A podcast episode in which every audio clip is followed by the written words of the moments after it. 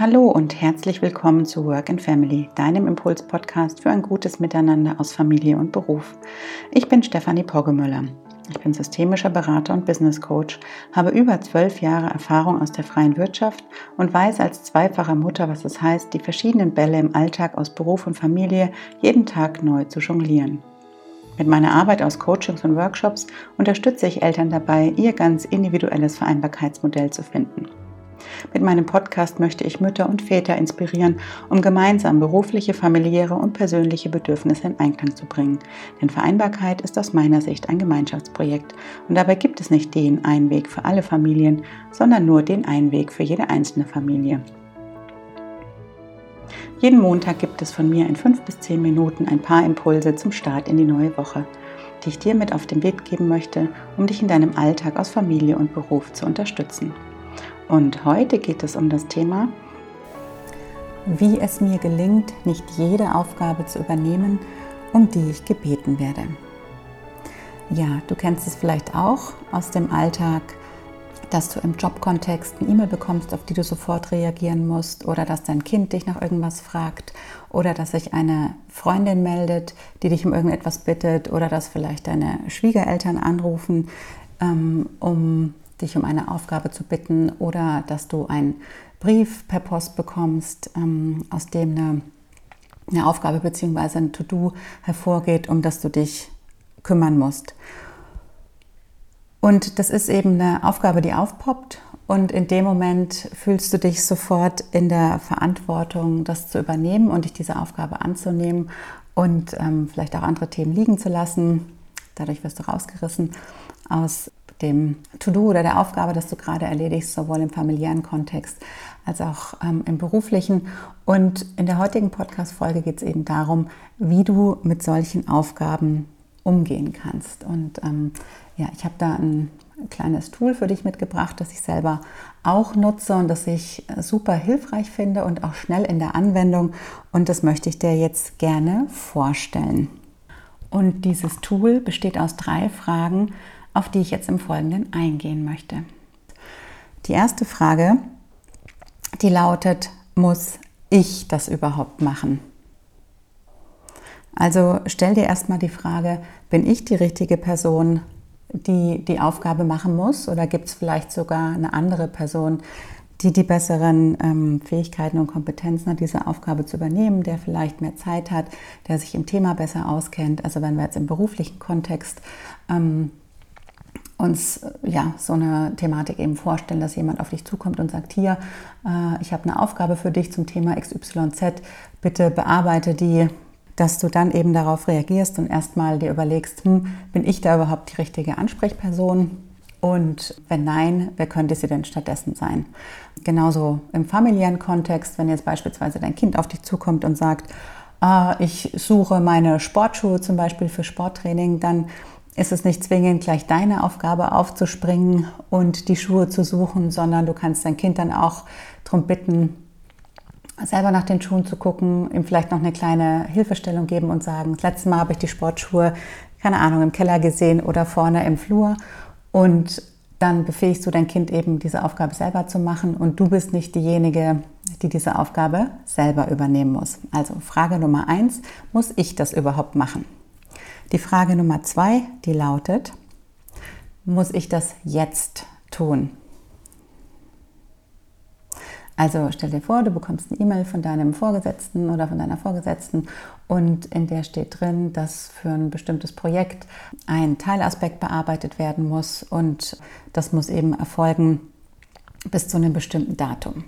Dann ist eben die Frage, ob du dich jetzt in dem Moment dieser E-Mail und dem Inhalt widmen musst. Also ist die E-Mail jetzt wichtig und dringend oder ist es ein Punkt und ein To-Do, den du auch an einem anderen Tag machen kannst? Wenn dem so ist, dann plane dir direkt nach dem Erhalt der E-Mail in deinem Kalender einen Tag ein und einen Zeitraum, in dem du dich dieser E-Mail wieder widmest und auch ja, deren Inhalt widmest und dich dann mit der Bearbeitung der Aufgabe, die von dir verlangt wird, ähm, beschäftigst und lege sie aber in diesem Moment, in dem du gerade was anderes machst, beiseite. In dem Moment ist es dann auf deinem Kopf draußen und du musst es eben nicht jetzt tun und bleibst bei der Tätigkeit, und der Aufgabe, mit der du dich gerade beschäftigt hast. Und die letzte und dritte Frage lautet, muss ich das überhaupt tun? Das ist, finde ich, eine ganz wichtige Frage, weil die uns so ein bisschen mit unseren Werten, Glaubenssätzen und inneren Denkstrukturen konfrontiert.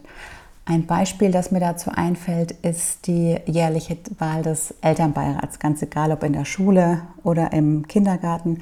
Zum ersten Elternabend treffen sich immer alle Eltern und dann steht irgendwann diese unliebsame Frage im Raum, wer hat denn Interesse, Zeit und Lust, sich zum Elternbeirat wählen zu lassen.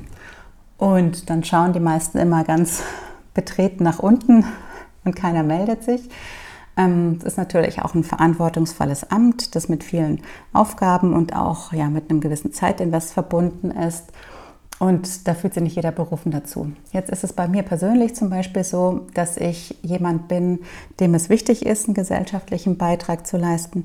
Und ich möchte mich da auch einbringen und auch ein aktiver Teil von solchen Institutionen sein. Deswegen war ich bisher in allen Einrichtungen, in denen meine Kinder waren, egal ob im Kindergarten oder in der Krippe oder in der Schule, immer auch irgendwann mal im Elternbeirat.